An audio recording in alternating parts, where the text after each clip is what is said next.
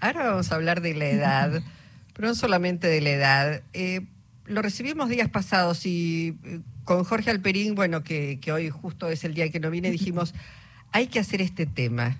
¿Y a mí quién me cuida? Se pregunta Gabriela Silvia Falcone en su libro, recién, recién salidito, recién editado. Gabriela es fonoaudióloga, como decíamos hoy más temprano, egresada de la Universidad de Buenos Aires, especializada en intervención y gestión gerontológica en la Universidad Nacional de 3 de Febrero. Eh, bueno, viene, viene trabajando el tema de, no de la edad, el tema de los seres humanos, diría en sus distintas etapas. Nacemos, crecemos, somos jóvenes, somos adultos, somos adultos mayores, somos adultos y adultas mayores. Y es una etapa en donde, digo, esto no lo ves en determinado momento de la vida, pero o vas a tener que cuidar o en algún momento te van a tener que cuidar. Y a esos que cuidan, ¿quién los mira? ¿Quién los cuida? ¿Quién los eh, visibiliza? ¿Quién les tiende una mano? Este libro Voy a decir porque lo contaba hoy más temprano. Bienvenida, Gabriela. ¿Cómo te va? Muchas gracias, Luisa y equipo. Muchísimas gracias. Un placer estar acá compartiendo con ustedes. Bueno, hoy, hoy este, casi, casi te digo que estoy por terminarlo. Pensaba, este libro está escrito no solo con el corazón, sino con mucha humanidad y con mucha empatía. Digo, con las personas que tienen a su cargo, bueno, una tarea que no siempre se ve, que no siempre es reconocida que a veces necesita ayuda y que, bueno, como alguien se hizo cargo, todos miramos para otro lado.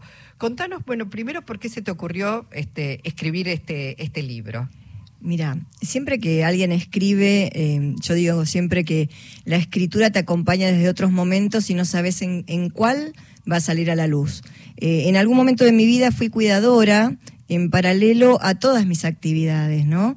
Vos comentabas recién Em, egresada de tal lado, con tal adquisición de conocimientos. Y yo a veces siempre es como que tiendo a correrme de ahí, a decir, mira, soy Gabriela, Gabriela Falcone, me conocen como Gaby.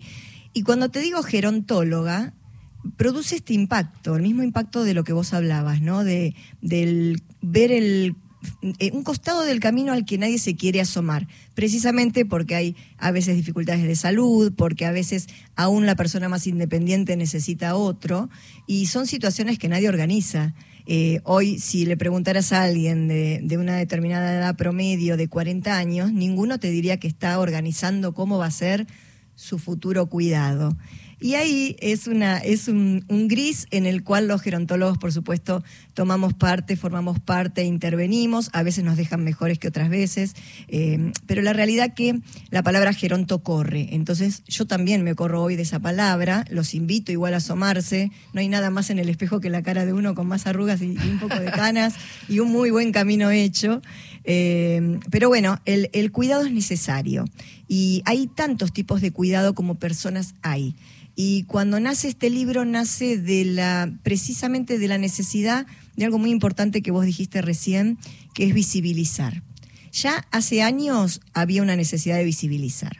Vos sabés que la persona empieza a ser adulta, eh, yo me corro un poco de las clasificaciones formales. Yo te podría decir adulto mayor, pero cuando vos le hablas a alguien de 60 a 65 años de adulto mayor, te dicen, eh, no puede ser si yo tengo esa edad y no me siento así, ¿no? Entonces, bueno, quedémonos con una edad, qué sé yo, cronológica y la otra que pasa por un montón de experiencias y de ganas y de, y de cosas que uno puede hacer. Te, interrumpo un segundo porque dime. pienso, se extendió mucho o se amplió mucho la expectativa de vida. Sí.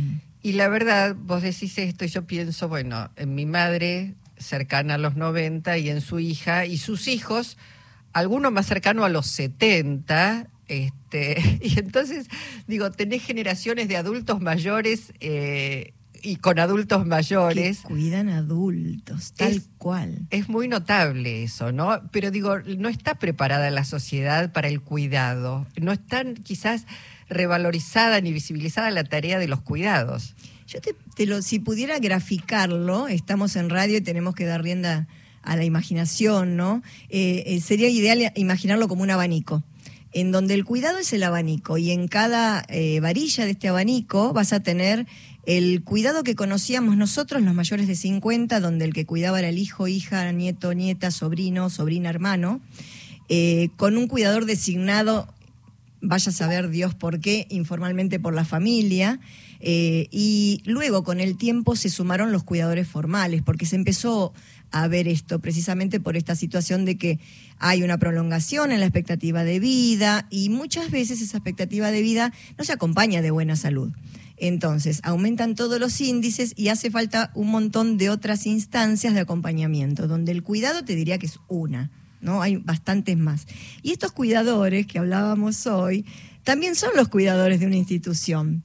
Y este cansancio eh, que, que tal vez puedan llegar a sentir, lo tienen todos formales o no. Y son invisibles todos. El formal porque es formal, porque hay una suposición de que porque es remunerado no se cansa, o no vive, o no siente, o no sufre, o no se mira en el espejo. Y el informal, que es el que a veces me detengo un poco más, no porque sea más importante, sino porque creo que es el más invisible. Vos hablabas de tu madre, que cuidó a tu padre, eh, o de hombres que también hay cuidadores, que son, en realidad hay más cuidado femenino, pero en líneas generales hay un poco todo. Y cuando te toca cuidar a tu cónyuge o a la pareja que te acompañó, eh, no es solamente la, asistencia, sino la aceptación de ver que ese ser que vos acompañás no es el mismo que acompañaste en el comienzo y que depende de vos y que está no solamente mal visto que vos te canses o que tengas tus propias necesidades, sino además eh, no hay espacio porque sería muy egoísta para vos y de tu parte. Esa es la mirada del resto. Entonces vos sos invisible. E, eso es invisible, eso es eh, importante, bueno, eh, porque en general no se tiene, no se tiene en cuenta, y porque además, este, bueno, de pronto aparecen en esos cuidados, en, en el enfermo o en el familiar o en quien sea, digo, algunas patologías, vos cuidás a una persona que está en en una situación donde necesita ayuda, pero esa persona al mismo tiempo no te hace la devolución que vos esperás porque esa persona está cursando alguna patología. Entonces se hace durísimo, muy, muy duro, donde no te haces, como vos decís, ese lugar para irte, oxigenarte, que otros se hagan cargo de lo que vos te estás haciendo cargo. Exacto. ¿Y sabes qué pasa? Yo siempre digo, no hay que eh, perder de vista que la persona cuidada es el objeto de cuidado y, sería, si pusiéramos en protagonistas, uno de los protagonistas, pero el otro siempre es el cuidador, porque para que haya un enfermo cuidado o una persona por el curso del tiempo, por su edad cuidada, tiene que haber alguien que asista atrás. Esto que vos decías tan llamativo, ¿no? Una persona más grande que tiene a su hijo de 70 asistiéndolo y que si sos observador, observadora del entorno, porque seguro que un cuidador cerca tenés, eh, vas a ver que el cuidado está mucho mejor que el cuidador porque el cuidador se va postergando, ¿no? Y, no está ni mal ni bien, lo que hay que hacer es modificarlo. Yo soy, eh, creo fervientemente en que estas realidades se pueden modificar desde cositas muy pequeñas, desde lo mínimo. No necesita ser la, gran transformación. Eh, el ponerlo en agenda, está en agenda en las instituciones, en, organizaciones, en, medidas políticas, por supuesto que está, pero yo necesito mostrarlo hacia lo cotidiano, que esté en lo cotidiano, que vos, que vas al almacén, que vas a un supermercado, que tenés alguien en tu familia que cuidó. La pregunta es simple. El libro se llama ¿Y a mí quién me cuida? Porque todos queremos ser cuidados, o en algún momento fuimos cuidados, o en algún momento lo seremos. Entonces, es tan importante que moviliza a cualquiera. Entonces, si yo puedo, con una palabra, empezar a mostrarte que hay personas que la están pasando muy mal y que se sienten muy solas, pero ¿sabes por qué? Porque nadie les pregunta cómo están. No es que el cuidador quiere dejar de cuidar, ¿eh? El cuidador no quiere dejar de cuidar, pero se va pagando. Y yo siempre digo, ¿no? Eh, me sale medio poético, a veces que no, de poético no tiene mucho, pero eh, si vos ves al cuidador, le falta brillo en la mirada. Si vos ves fotos de alguien que en un momento, por ejemplo, mismo tu, tu vida, tu transcurso de cuidadora, yo misma veo mis fotos de hace 20 años atrás y digo, wow, ¿qué le pasaba a mi mirada, no? Mm. Eh, porque se opaca. Pero es notable esto, eh, lo pongo con ejemplos personales porque son los que tengo a mano. Pienso ahora también en mi suegra que cuidó durante mucho tiempo a mi suegro, que estaba mucho más. Y mi suegra terminó este, enfermándose, hubo que ponerle un marcapasos y realmente cuando finalmente falleció mi suegro, después de haber sido muy cuidado y muy atendido, mi suegra revivió. Eh, digamos, dejó de, de esa tarea que era una tarea amorosa, solidaria, pero que realmente la llevaba puesta a ella. Pero es tal cual, no lo podés describir mejor, porque vos pensá, ¿cuándo, se, ¿cuándo finaliza cuidar? Excepto que pongas a alguien que, ojo, que también si vos pones un cuidador formal, tenés que, por supuesto, asistir desde otros lugares y estar atenta a un montón de cosas como, como la persona que está trabajando en eso, ¿no? Pero cuando es el cónyuge o la persona, o la hija, ¿sí? O el hijo o quien fuere, la frustración más enorme y la soledad más enorme es saber que ese cuidado termina esto es duro, aviso a los que a los que nos escuchan, pero no se puede decir de otra forma. Ese cuidado termina cuando esta persona no está más excepto que tenga una patología que se curó, que se operó, que puede pasar también, por supuesto, ¿no?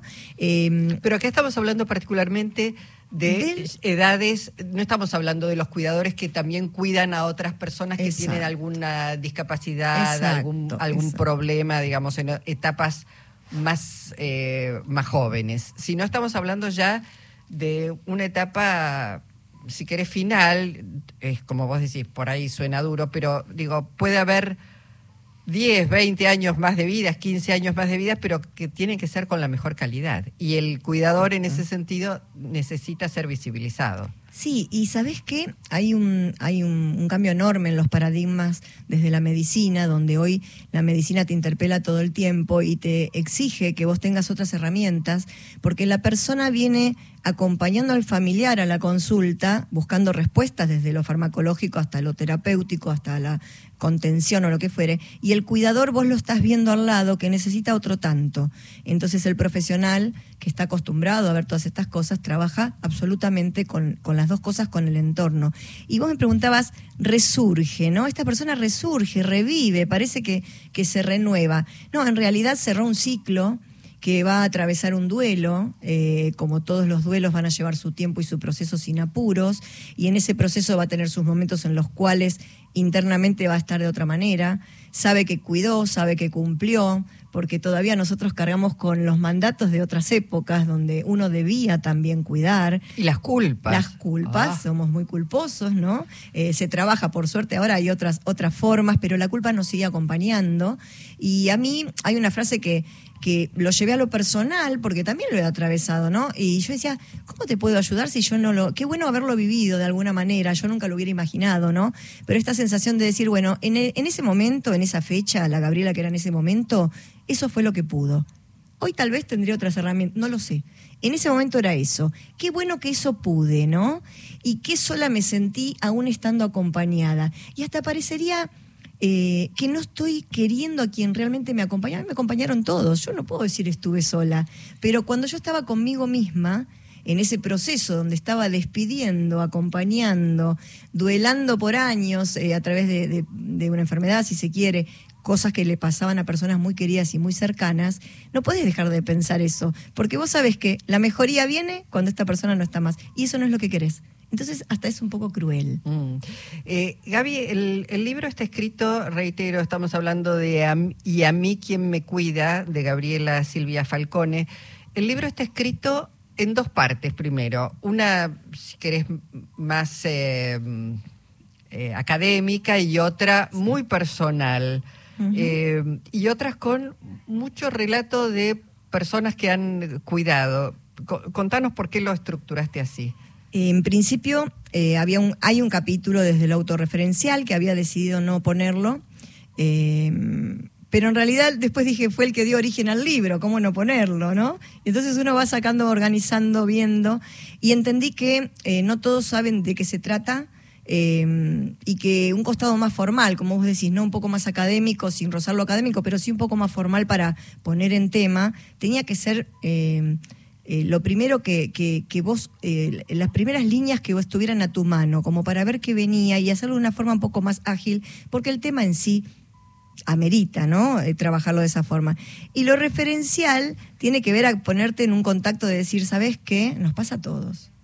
Te puede pasar de una manera, te puede pasar de otra. Nos pasa a todos. Y el espejo nos asusta a todos también. Y, todas esas preguntas. Y los testimonios, como todo testimonio, estamos en la época que los testimonios validan las compras, todo lo que hagas, ¿no? Pero yo los testimonios lo tomo desde toda la vida porque siempre me nutrieron, ¿no? Eh, yo, yo te puedo decir que el paso académico y los estudios te nutren, pero nunca te nutren más eh, algo mucho más que, el estar con el otro y poder ver al otro y que el otro comparta con vos y que te, y te comente cosas y que te diga cosas y que cuando vos le hagas una propuesta de decir, ¿cómo lo pasaste cuando cuidaste? ¿Te interesaría? Incondicionalmente todos te digan que sí. Porque eso eh, habla de que se han sentido acompañados, de que pudieron salir. Y todos, si, si prestas atención a los testimonios, coinciden en que no importa cómo, cuándo, dónde, ni de qué manera, ni cómo lo pasó, volverían a cuidar. Me mm. parece maravilloso, ¿no? A pesar de, volvería a cuidar. A pesar de. A pesar de. Bueno, eh, el libro está escrito además para gente común. No es un libro, eh, digamos, y bienvenido porque lo puede leer, digo, no necesariamente está escrito para instituciones, aunque bienvenido para instituciones, bienvenido para la cátedra, pero el libro yo lo leí, digamos, no, no lo terminé, pero lo leí con sumo interés porque hay una cantidad de situaciones este, conocidas que si no te pasan a vos, sabes que le pasaron a otras personas te da una serie de herramientas como para eh, poder eh, visibilizar, bueno, lo que significa, lo que implica esta tarea del cuidado, que básicamente es una tarea de una enorme y profunda eh, humanidad, solidaridad y empatía con el otro, con la otra. Exactamente. De eso se trata. Exactamente. Mira, las sociedades que, que se mantienen en el tiempo son las que aprenden a verse, ¿no? Unos a otros y no importa la disciplina que tengas. Yo siempre creo que vos tenés que ver al otro. Y si no está en vos, porque no todo el mundo tiene la posibilidad o, la opción de detenerse a ver el otro, em, siempre hay algo que podés aportar o algo que podés hacer. Por eso no es que es un libro solamente para aquel que cuida, sino, solamente, sino simplemente para aquel que fue cuidado, porque esa persona seguramente quiere volver a ser cuidada. Y si yo me conecto y te conecto a vos, con eso que sentís cuando cuidas y cuando te cuidan, vas a entender muchas cosas del que está al lado tuyo. Y entonces este, agradezco que menciones la posibilidad de soluciones, porque una problemática sin soluciones no nos sirve a nadie, y, la opción de dar ideas de cómo manejar algunas cosas obedece precisamente a mostrarte que sí, sí, se sale, volverías a cuidar, pero debes hacer algunas cosas para reconstruirte. Mm. Eh, estaba pensando también que se viene escuchando mucho las tareas de cuidado, hay que redimensionar, revalorizar las tareas de cuidado. Mucho se está hablando de esto, que no se hablaba en realidad hace una década, creo que no se mencionaba tanto, y no sé si fue la pandemia que puso y resaltó bueno el trabajo de las cuidadoras, los cuidadores en general, ¿no? Me parece que ahí hay todo un terreno todavía por explorar, no solamente en los que son eh, cuidadores y cuidadoras informales, sino también en aquellos profesionales. Sí, tal cual, Luisa. Estamos en una transición. Yo digo que es una bisagra, ¿no? Donde uno se observa para atrás, parece que esto fue hace, hace siglos, pero en realidad es una bisagra donde, más allá de la invitación de empezar a ver todo esto de otra manera, hay que hacer cambios. Eh, vos sabés que si yo te dijera, eh, te hago una pregunta, te digo, bueno, ¿quién cuida más, el hombre o la mujer? Y si vos se le preguntás a alguien de 30 o de 20, tal vez te dé una respuesta distinta a alguien de 60, ¿no? Eh, porque en líneas generales es la mujer. En líneas generales es la mujer. Hoy me parece que está por ahí, bueno, más democratizada sí, eh, las tareas de cuidado. Sí, sí. Y eso es maravilloso, porque si no se visibiliza, en algún momento se empezó a visibilizar esto, ¿no? Eh, porque también si ponemos la discusión en que el cuidado solamente es femenino o, o no lo es, o es masculino, nos estamos corriendo de la soledad. La soledad es indistinta para el hombre y la mujer cuando cuida. Entonces, siempre el foco es ese. Y el resto tiene que ir acompañando y modificándose. Pero bueno, precisamente em, hace, antes de pandemia, te diría que se trabajaba mucho con el tema de formación de cuidadores, ¿no? Eh, hay instituciones que forman cuidadores con, con sistema de egreso y con posibilidades laborales. Después hay instituciones donde ellos se agrupan. O sea, hay mucha cosa que antes no había que le da, le da entidad también, ¿no? Eh, lo que no cambió demasiado, o por lo menos yo lo veo todo el tiempo, es esta informalidad de la hija o del hijo que cuida. Eh, hoy por hoy siguen agobiándose tremendamente. Mm. Es como que ahí todavía falta, ¿no? Una intervención, eh, pero di- yo digo del par, esto, ¿no? Lo que hablabas vos de la empatía, Mm. del par, ahí falta. Bueno, ella es Gabriela Falcone, vino a hablar de su libro Y a mí quien me cuida. Está editado, Gaby, por, Está editado, mira, te cuento informalmente, ah, por Gabriela. por Gabriela. Sí, yo me autogestiono siempre. Encontré eh, un lugar maravilloso donde fueron impecables y, y entendieron mi idea. Eh, tengo una diseñadora espectacular. Precioso el libro, visualmente es precioso. Sí, sí, eh, está en los detalles, entendió perfectamente cuál era la idea y se hizo cargo y yo dejé todo en sus manos confiando plenamente y, y bueno, de esa forma, ¿no? Y, y difundiéndolo, estoy difundiéndolo muy feliz, muy feliz ¿Y con muy buena comprar? respuesta. Por las redes. Por las redes. Simple, sí. Mirá, mi red es, eh, yo estoy en Instagram, ¿sí? Fácil. Es Gaby, con Y, eso es lo único difícil, guion bajo Falcone. Y ahí hay una tienda donde simplemente los pasos te van llevando y si no, a través de mi WhatsApp. Es lo más fácil. Y lo más sencillo, hay que hacer las cosas fáciles. Bueno, Gaby, muchísimas gracias eh, por haberte acercado a esta Radio Nacional hoy. No, gracias a vos, gracias a todos, un momento maravilloso. Gracias.